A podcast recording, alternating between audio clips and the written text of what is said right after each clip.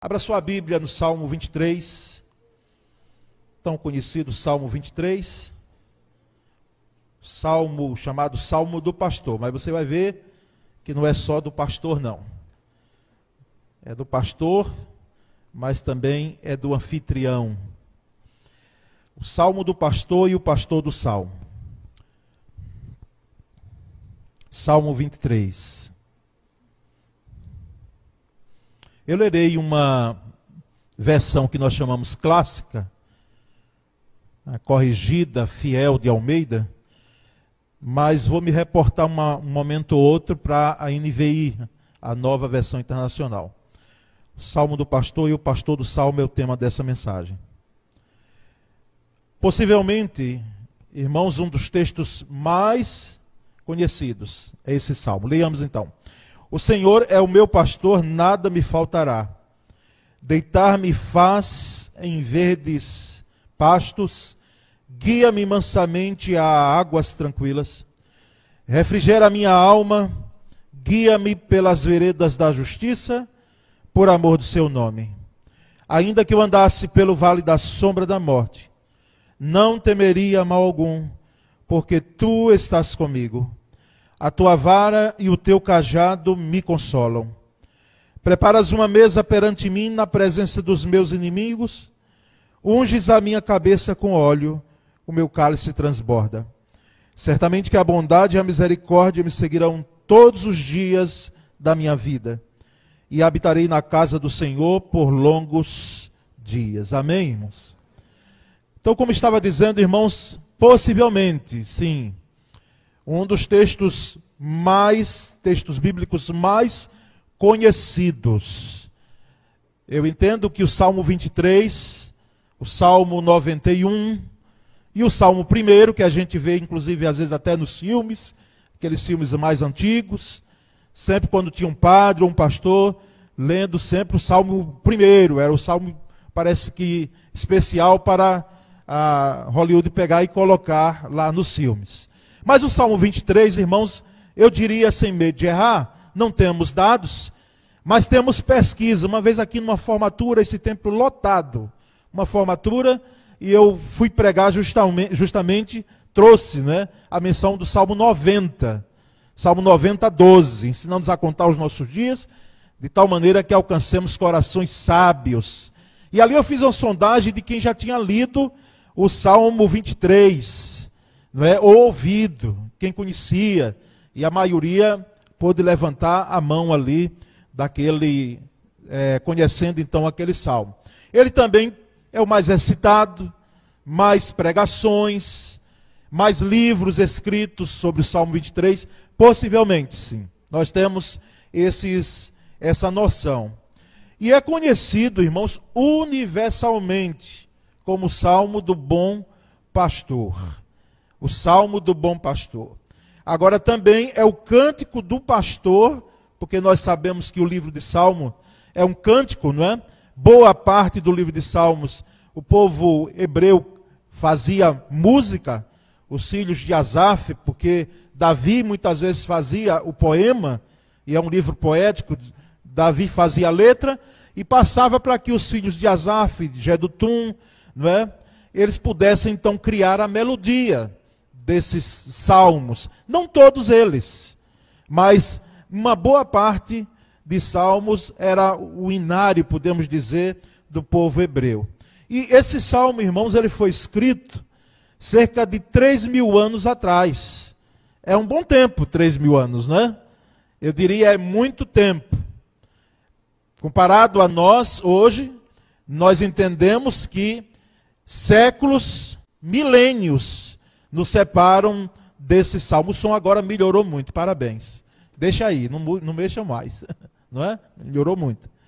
Então, irmãos, este salmo, no entanto, retrata não apenas a figura do pastor, mas também, como eu disse, a figura do anfitrião, que nós vamos ver a cada versículo.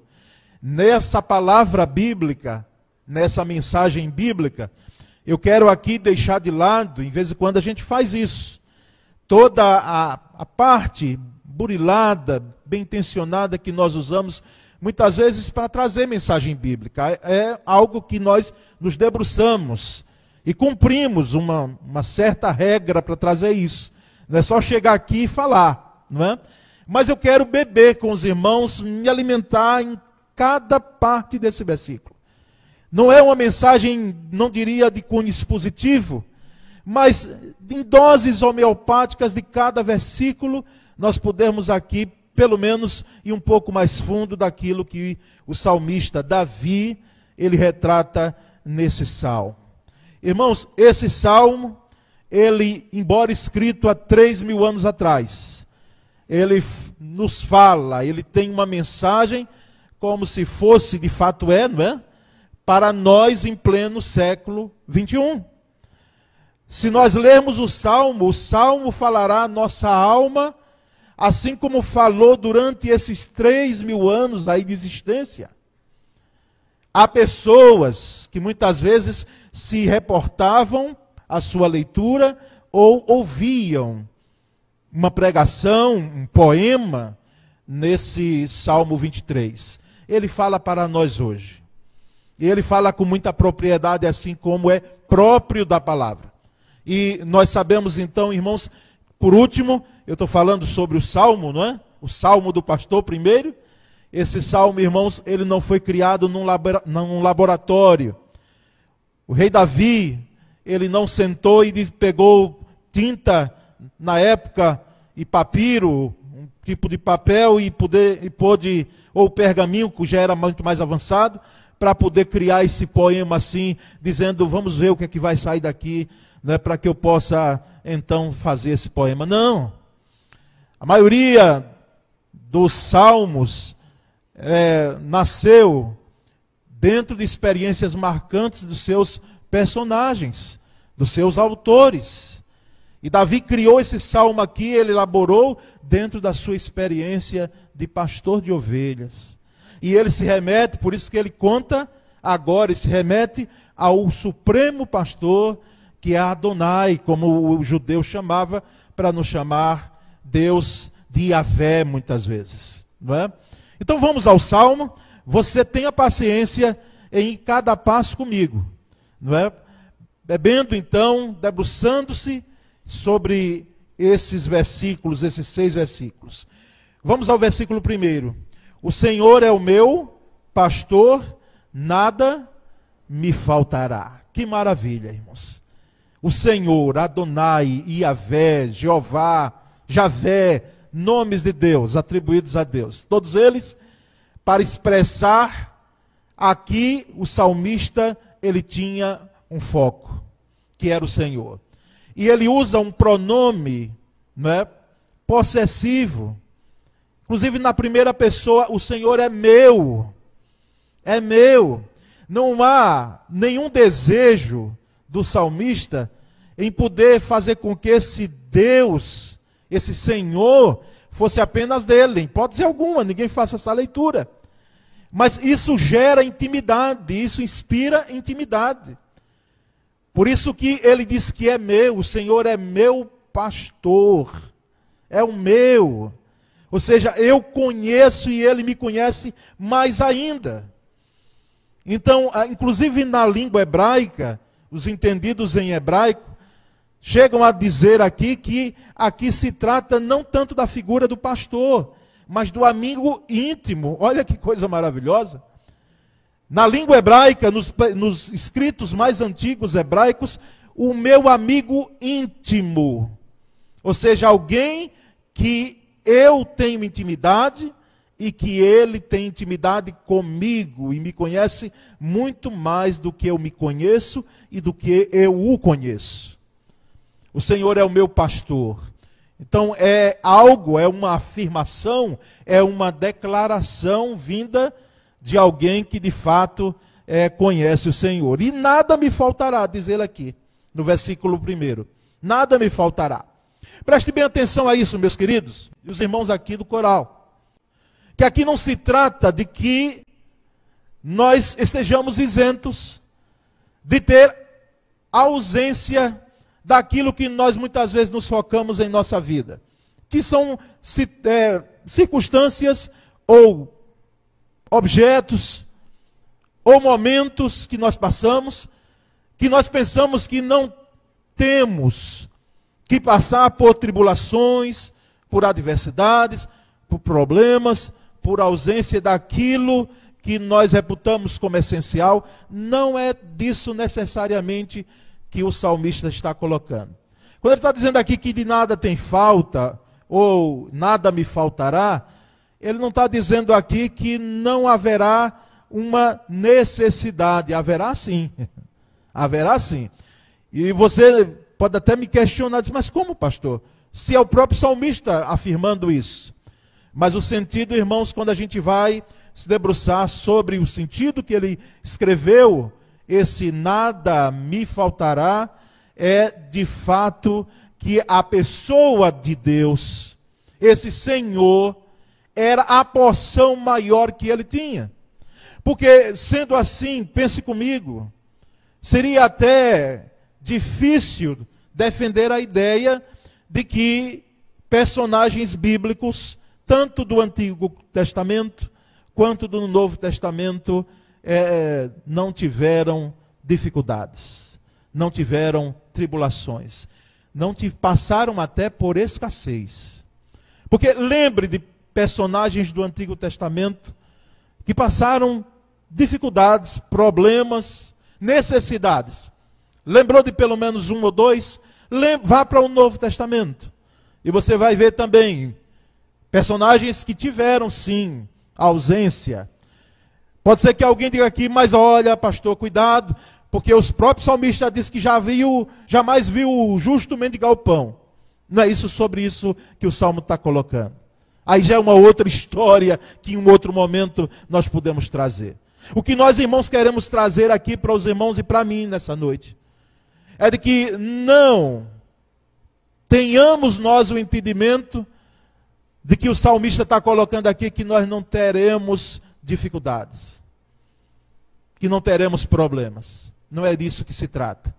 Ele está colocando aqui que, inclusive, a NVI diz: O Senhor é o meu pastor, de nada tenho falta. É muito mais forte até. De nada tenho falta. E o foco, e repito, irmãos, é porque o salmista tem Deus como uma porção maior. Tendo Deus, não é? Eu tenho tudo que é essencial para mim. E aí nós vamos lembrar das palavras de Jesus, não é?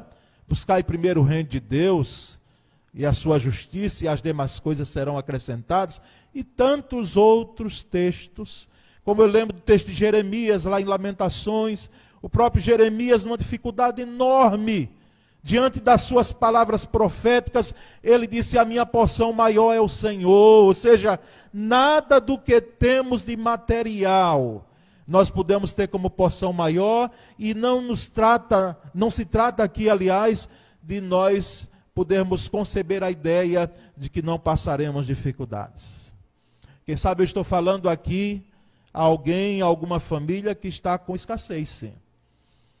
Escassez talvez até de pagar as, as, as contas da casa, né? protelando pagamentos. Se você está enfrentando isso, infelizmente você não está só, porque ah, tem muita gente em nossa nação dessa forma. Talvez a escassez aqui, a dificuldade, é de ordem, de caráter emocional e espiritual. Mas, irmãos, é isso que se trata, de fato, o versículo primeiro. Mas no versículo 2, ele vai adiante e diz: Deitar-me faz esse supremo pastor em verdes pastos, guia-me mansamente a águas tranquilas. Diz que a ovelha ela só deita, isso os entendidos de ovelhas, não é? Diz que ela só deita quando ela está plenamente satisfeita. E ela se sente segura. Ela não deita, é um animal que enquanto, um animal que enquanto tiver grama por perto, e ela não estiver satisfeita, ela vai ali, ela vai, ela vai se alimentando, e ela só deita como alguns seres vivos, não é? Eles só deitam, eles só param quando eles estão plenamente satisfeitos. Deitar-me faz em verdes pastos. Estava lendo sobre a ovelha para falar melhor. Alguns chegam a dizer que a ovelha ela não vê, tem uma certa miopia, não é? bota entre aspas, e não vê além de oito metros. Ela não tem essa noção. E não pode procurar por conta própria o seu alimento. É preciso que ela seja conduzida. Porque na Palestina, irmãos, tinham duas, duas grandes e, e fortes estações, não é? É como aqui no Nordeste. Ninguém venha me dizer que aqui tem um frio, não é? tem calor muito, mas aquele frio exagerado, que muitas vezes ocorre, é, exagerado para a gente do Brasil, porque lá fora é muito pior, não é? Mas a, a, aqui nós temos temporada de chuva e de sol. Agora, mais apropriadamente voltada para a chuva. Mas, irmãos, a Palestina não era diferente. Tinha uma temporada de chuva, onde ficava a, todo o relevo ali, a, a vegetação tão florida, como os irmãos vão de lembrar daquela mensagem sobre as torrentes no Negueb, mas quando vinha o calor, quando vinha a sequidão, quando vinha a temporada, irmãos, de escassez de chuvas, era muito triste ver o cenário. Semelhante ao daqui do sertão, aqui do nosso estado e, e aqui no Nordeste. Quando eu já vi, né, por estar tá perto, muitas vezes, do povo sertanejo, no ministério, o gado morrendo no próprio pasto. Um cenário triste. Então era preciso o quê? Era preciso o pastor direcionar essa ovelha para esses pastos verdejantes. É, irmãos, uma terapia. Quando a gente viaja e a gente, para quem está dirigindo, talvez não note bem, mas aquele que vai de carona ali contempla as campinas verdejantes. É uma terapia. E aqui, nesse versículo 2, nós temos então esse cenário de ser guiado, disse o salmista: guia-me mansamente a águas tranquilas, águas que não são revoltas, porque a ovelha, assim como alguns de nós aqui, nós temos medo, receio de águas turbulentas. De águas turbulentas. Eu mesmo tenho um, um pavor do mar, porque ele é furioso, não é? Imagina em alto mar a ovelha ela não era dada como outros seres vivos a águas turbulentas. Precisava ser, precisa, aliás, ser uma alma, uma água calma, tranquila. E aqui, irmãos, nós temos então um cenário aqui de alimento, do que é essencial: comida e água. Eu sei que para o homem do século 21, marcado por um materialismo terrível e um consumismo, é? Dizer que o essencial é isso, junto com talvez o nosso a vestimenta do nosso corpo, questões básicas que nós precisamos, é quase até uma afronta hoje. Mas nós percebemos que aqui essa ovelha é conduzida justamente para ter o que é essencial: comida e água. No versículo 3, irmãos, o salmista diz: Ele refrigera a minha alma, guia-me pelas veredas da justiça, por amor do seu nome. Refrigera a minha alma. A ideia aqui é de trazer frescor em um momento de extrema sequidão, um deserto, ele traz frescor à nossa alma, ele traz alento, ele faz com que a temperatura em nós e ao nosso redor ela possa ser amenizada, porque ele sopra com a sua graça, refrigera a minha alma. Que bom saber que o Senhor o nosso pastor, ele refrigera a nossa alma. ele traz quietude à nossa alma. Quando as coisas estão esquentando dentro de nós, a ponto de nós pensarmos que tudo está perdido, que as situações elas são desesperadoras. O Senhor vem e traz refrigério. Ele vem e traz alívio, Supremo Pastor. E guia-me pelas veredas da justiça. As veredas aqui é a ideia, o relevo da Palestina. Ele é acidentado naturalmente. Montes, vales, montes, vales. Não tinha aquele terreno plano. Em uma região ou outra, sim mas era próprio da Judéia o terreno assim com montanhas e vales, montanhas e vales. E as veredas era justamente aquele local de que a ovelha transitava junto com seu pastor, apertado possivelmente entre uma vegetação ou outra, ou entre um vale e uma montanha. As veredas da justiça dele e não da nossa, por amor do seu nome.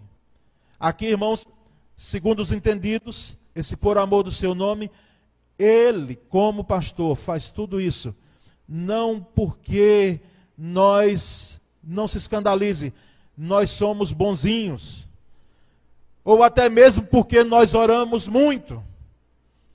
Oramos manhã, tarde, noite e madrugada.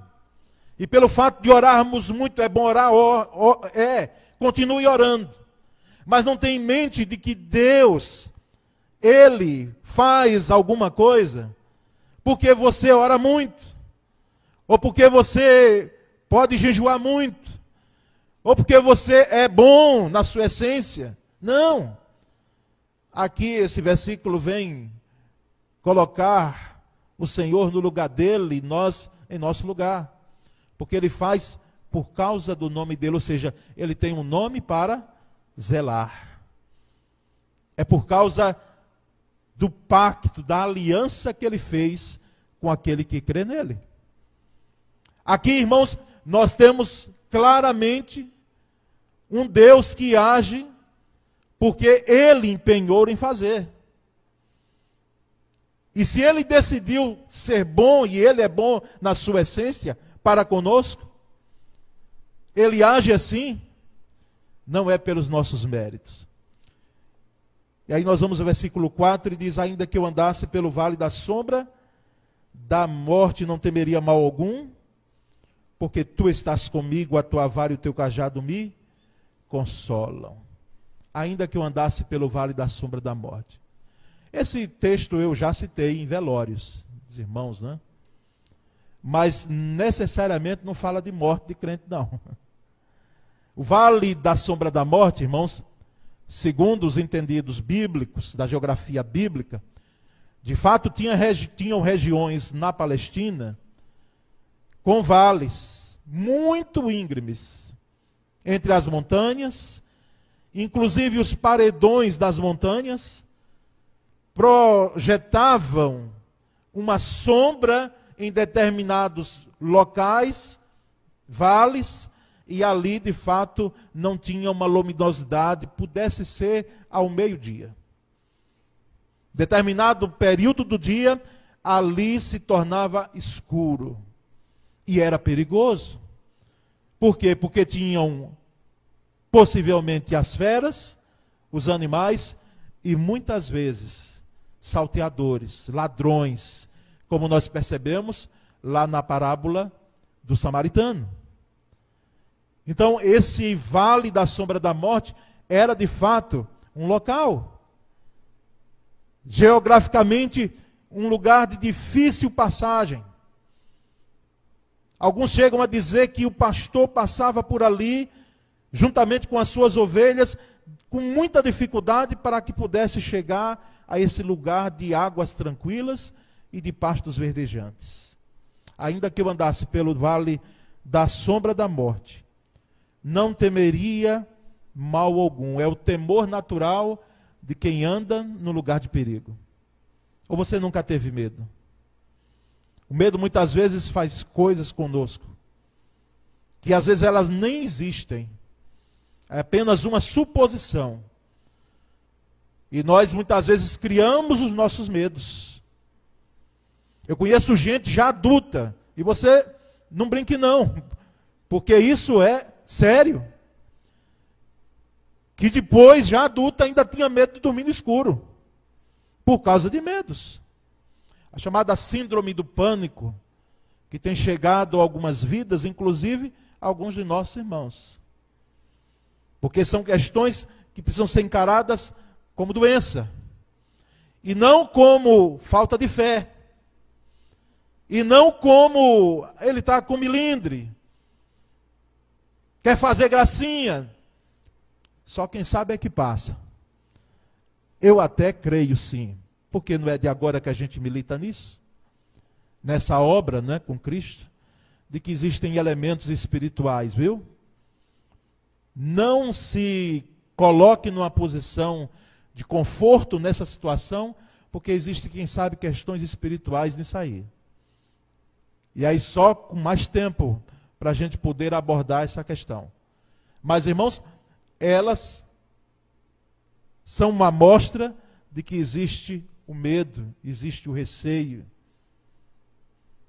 Não temeria mal algum. Não temeria. Porque tu estás comigo. Esse é o grande segredo, irmãos. Isso aqui basta. Meu irmão, minha irmã que está me ouvindo nessa noite, você que entrou aqui nesse tempo, isso aqui para nós, essa presença, é o suficiente. Esse é o grande segredo do salmista não ter temor, um medo avassalador além daquilo que é normal. Porque tu estás comigo. Irmãos, quando nós temos, mesmo sem vermos, cremos a presença de Deus conosco, todo medo se dissipa. Todo medo. Porque nós sabemos que conosco está aquele que prometeu: Eis que estou convosco todos os dias, até a consumação dos séculos. Quando nós temos a noção clara pelos olhos da fé de que o Senhor está conosco, nós não devemos temer mal algum. Mal algum. Porque tu estás comigo. A tua vara e o teu cajado me consolam. Vara e cajado. Tem gente que quer colocar um instrumento só, né? mas é, são dois. Por isso que o salmista separa muito bem. A tua vara e o teu cajado. A vara, o pastor andava, às vezes em algumas varas, um, mais ou menos 60 a 90 centímetros de comprimento. Se colocava material de metal à frente dela, porque era para afugentar e, quem sabe, até contra-atacar algum animal que viesse é, atacar as ovelhas. Então era a vara. E o cajado, muito mais simbólico do pastor, com uma, uma, uma circunferência e toda uma parte vertical, onde ele conduzia o rebanho, e se a, e se a, a parte do, da ovelha fosse pouco teimosa em sair dali para um lugar mais íngreme, ele buscava com aquela parte torta, vamos dizer assim, do cajado, e trazia muitas vezes a ovelha de lugares onde ela já estava quase a cair. Não é? A tua vara e o teu cajado me consolam. As versões mais apropriadas, irmãos, segundo, inclusive, Luiz Saião, que é um hebraísta, não é, conhecido dos irmãos aqui de leitura, doutor Luiz Saião, ele diz que não é tanto consolo no hebraico, mas é protegem. Era o verbo mais adequado, não é?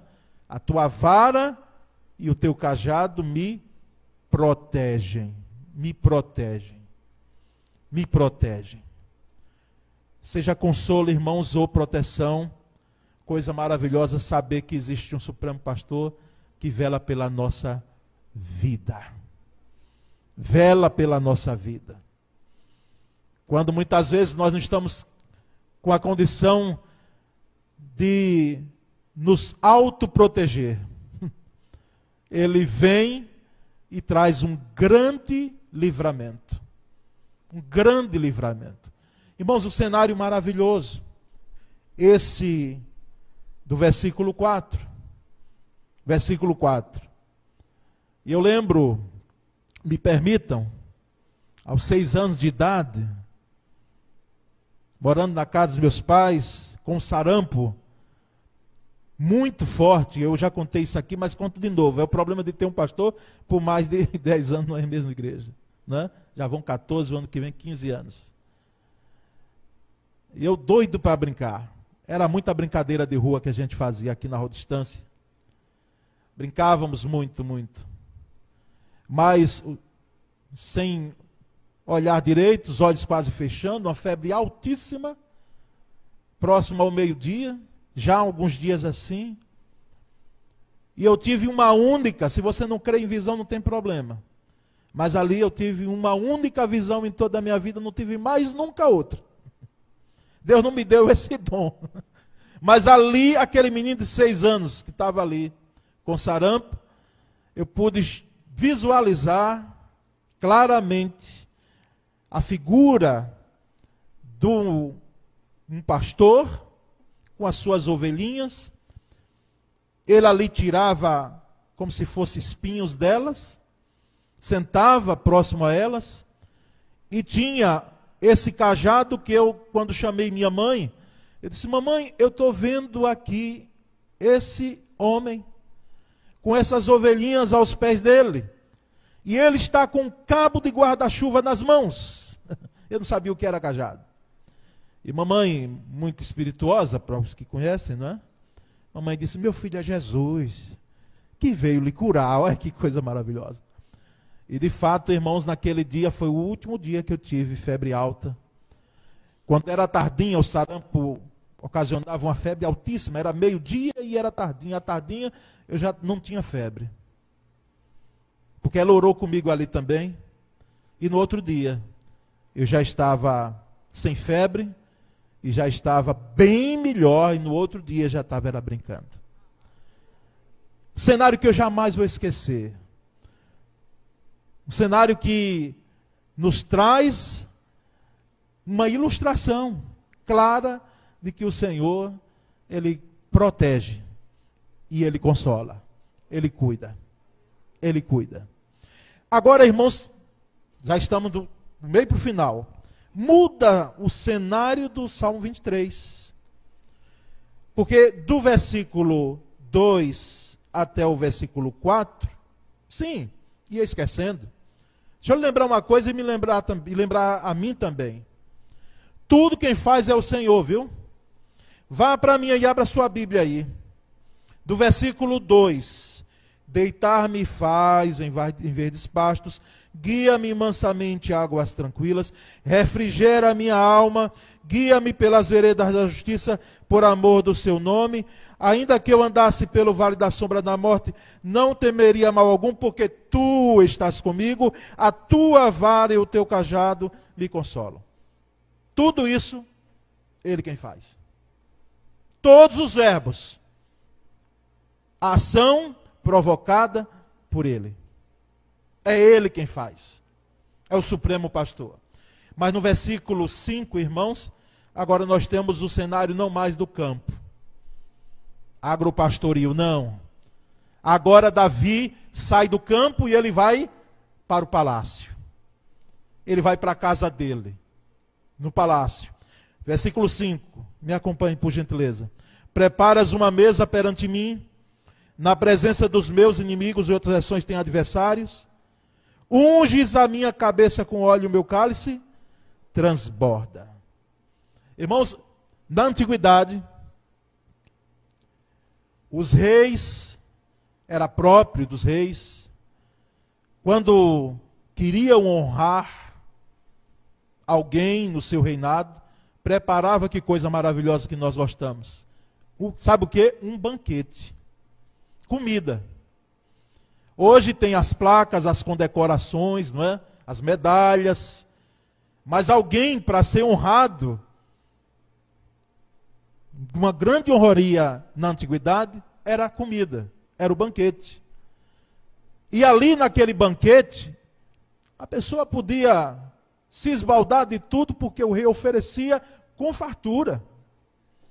Preparas um banquete, uma mesa. Essa mesa aqui não é só a mesa, tem comida na mesa. Uma mesa perante mim, na presença dos meus inimigos. Por quê? E aí eu lembro da pastora Edmar falando isso aqui, um, acho que foi dia da Bíblia, não é? um dia que ela trouxe, inclusive, como conhecedora do hebraico, até de, o Salmo 23, uns anos atrás, aqui, ela disse, ela fez, fez referência aqui a esse versículo.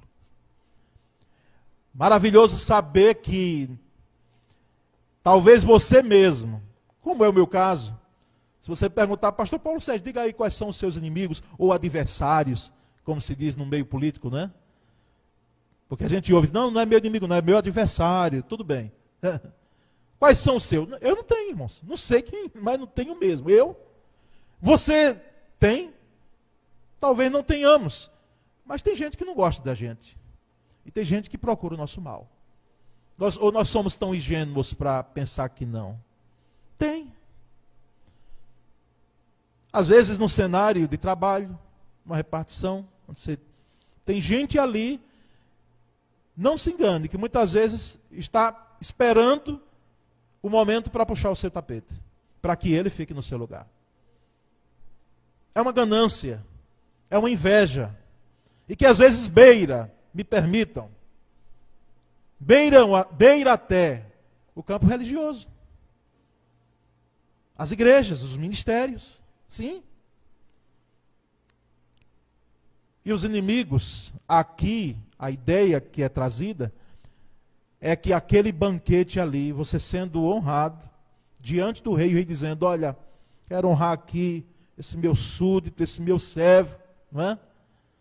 Alguém que tem sido zeloso,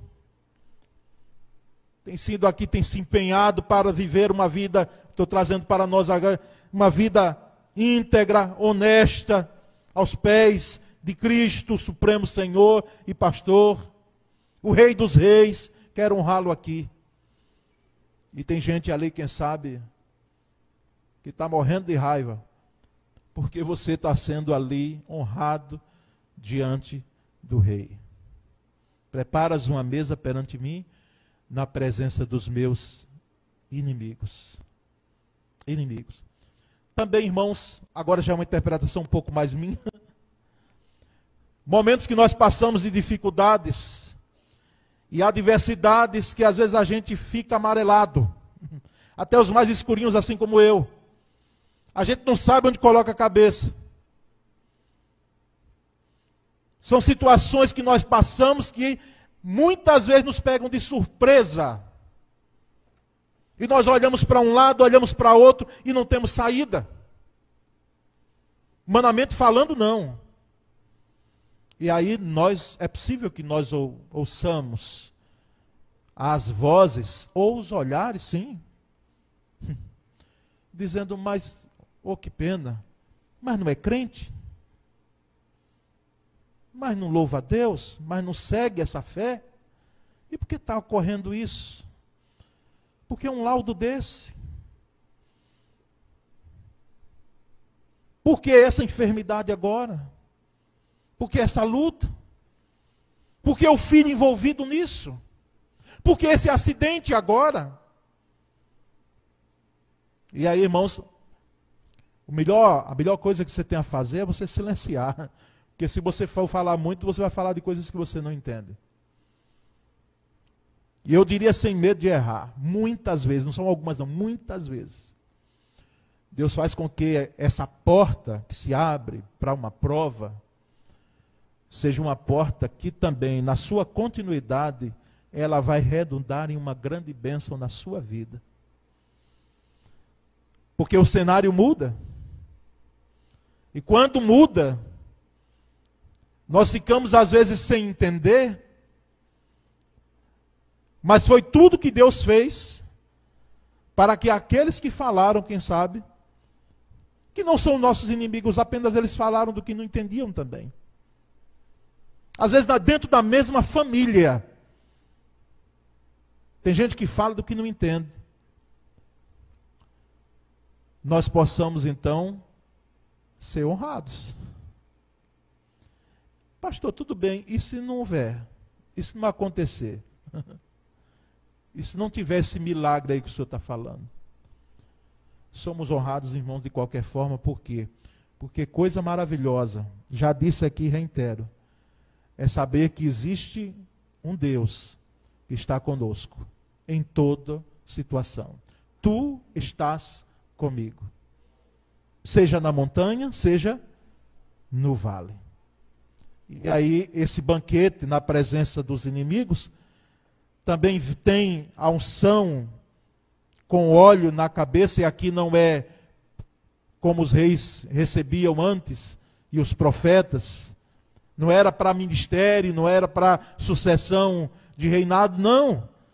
Era uma algo que era comum na época, quando inclusive Jesus entra na casa de Simão, e não é colocado óleo sobre ele, nos pés, devido às, às estradas poeirentas, da Palestina, da Judéia, e aquela mulher quebra o perfume e lança aquele perfume sobre os pés e os cabelos de Jesus.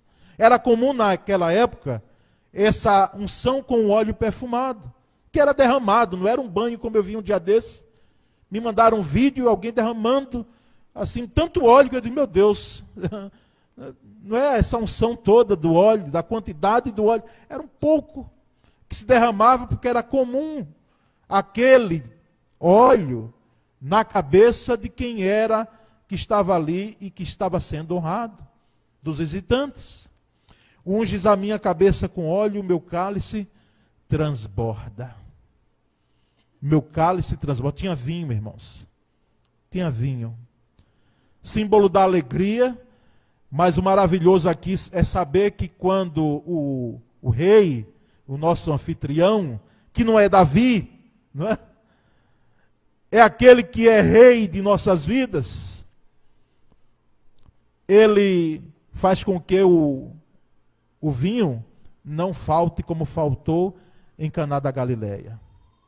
Inclusive o próprio Cristo fez com que pudesse vir em grande quantidade depois, fazendo aquele seu primeiro milagre meu cálice transborda, ou seja, tem alegria farta. Tem alegria farta na presença do rei. Terminando, irmãos, versículo 6. Certamente que a bondade e a misericórdia me seguirão todos os dias da minha vida e habitarei na casa do Senhor por longos dias. Em outras versões tem para todo sempre. Não há problema algum e nós vamos explicar. A bondade e a misericórdia me, me, me, eu ia dizer perseguirão, mas porque isso no hebraico é, é o, o termo que é usado. Me seguirão. A ideia do hebraico é perseguirão. Você já pensou você ser perseguido pela bondade e a misericórdia de Deus?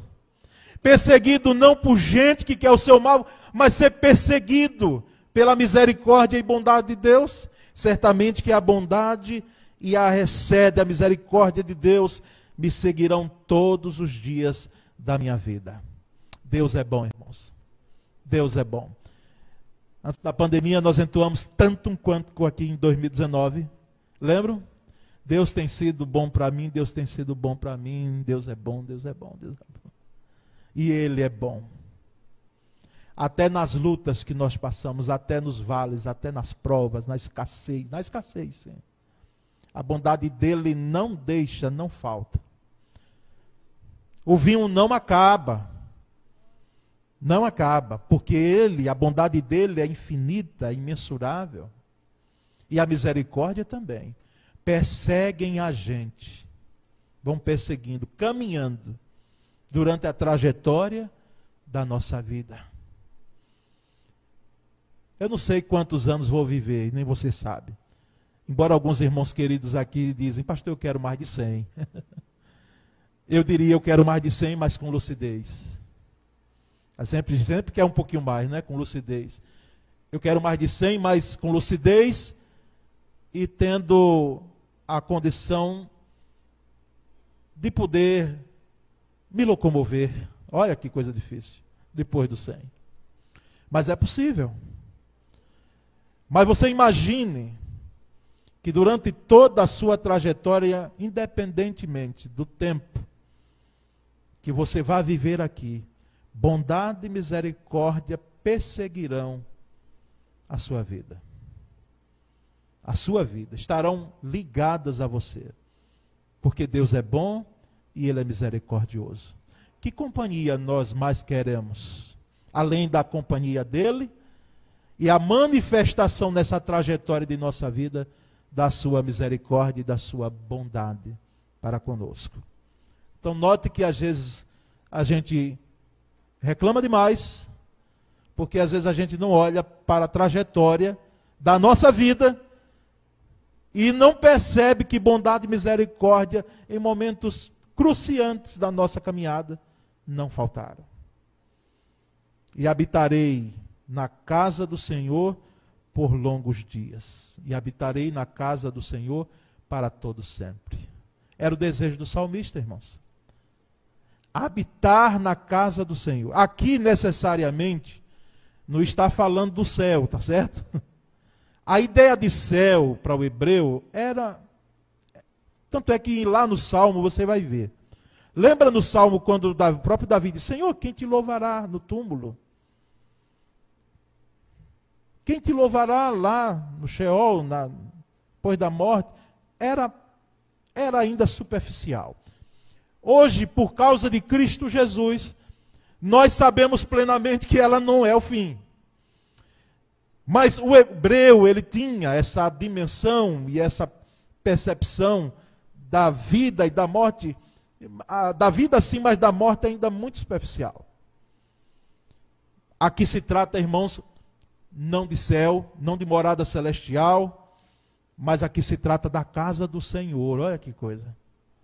Do templo Davi aqui está se referindo ao templo, aquele tabernáculo, porque o templo foi construído por Salomão, né? Do templo à casa do Senhor. E habitarei, morarei na casa do Senhor por longos dias. Em nosso tempo aqui de adolescência, né, Jada? E outros aqui da nossa geração, a gente só faltava morar na igreja. Porque a gente passava mais tempo aqui na igreja do que às vezes em nossas casas. Exceto o tempo de escola, porque tem que estudar. Mas era muito aqui. Era brincando, era jogando ping-pong, era conversa. Aqui essa construção, nós acompanhamos, a nossa geração acompanhou aqui a construção, porque ficávamos muito aqui no tempo de adolescência. Construção desse templo. Mas a ideia, irmãos, aqui é mais do que participar, estar presente nos cultos, que é importante. É importante, sim. Mas o desejo do salmista aqui, irmãos, para não me delongar muito, é o desejo de adorar ao Senhor. Ele vem agora, ele encerra com adoração. O meu desejo é habitar na casa do Senhor por longos dias, ou seja, eu quero adorar ao Senhor, eu quero glorificar ao Senhor, eu quero exaltar ao Senhor na casa do Senhor. Esse era o desejo do salmista. E nós, irmãos, então entendemos a importância de adorar, sim, na casa do Senhor. Na casa do Senhor. Aproveito aqui para dizer que o quanto é maravilhoso a cada domingo que nós saímos de nossas casas e chegamos aqui para adorar, para glorificar, para ver o nosso irmão. Como assim também olhamos e sentimos a ausência de outros. Não dos que partiram para estar sim na mansão celestial, mas dos que, durante esse período de dois anos, sem podermos aqui vir com muita propriedade, até sim segurança. Receosos estávamos, tendo que obedecer, nos submeter à orientação, sim, dos órgãos sanitários, tudo isso. Mas, irmãos, tudo isso já passou, de certa forma. Já passou e tá, está passando. Está passando. E nós percebemos então que alguns irmãos perderam em algum momento aí esse brilho, esse fulgor de poder estar na casa do Senhor louvando ao Senhor. O chamado culto online veio, meus queridos, para suprir uma necessidade, como está suprindo a necessidade de alguns irmãos agora. De gente que não pode estar presente. Mas coisa maravilhosa é quando a gente quer habitar na casa do Senhor no sentido de adorar ao Senhor. E não adorar sozinho.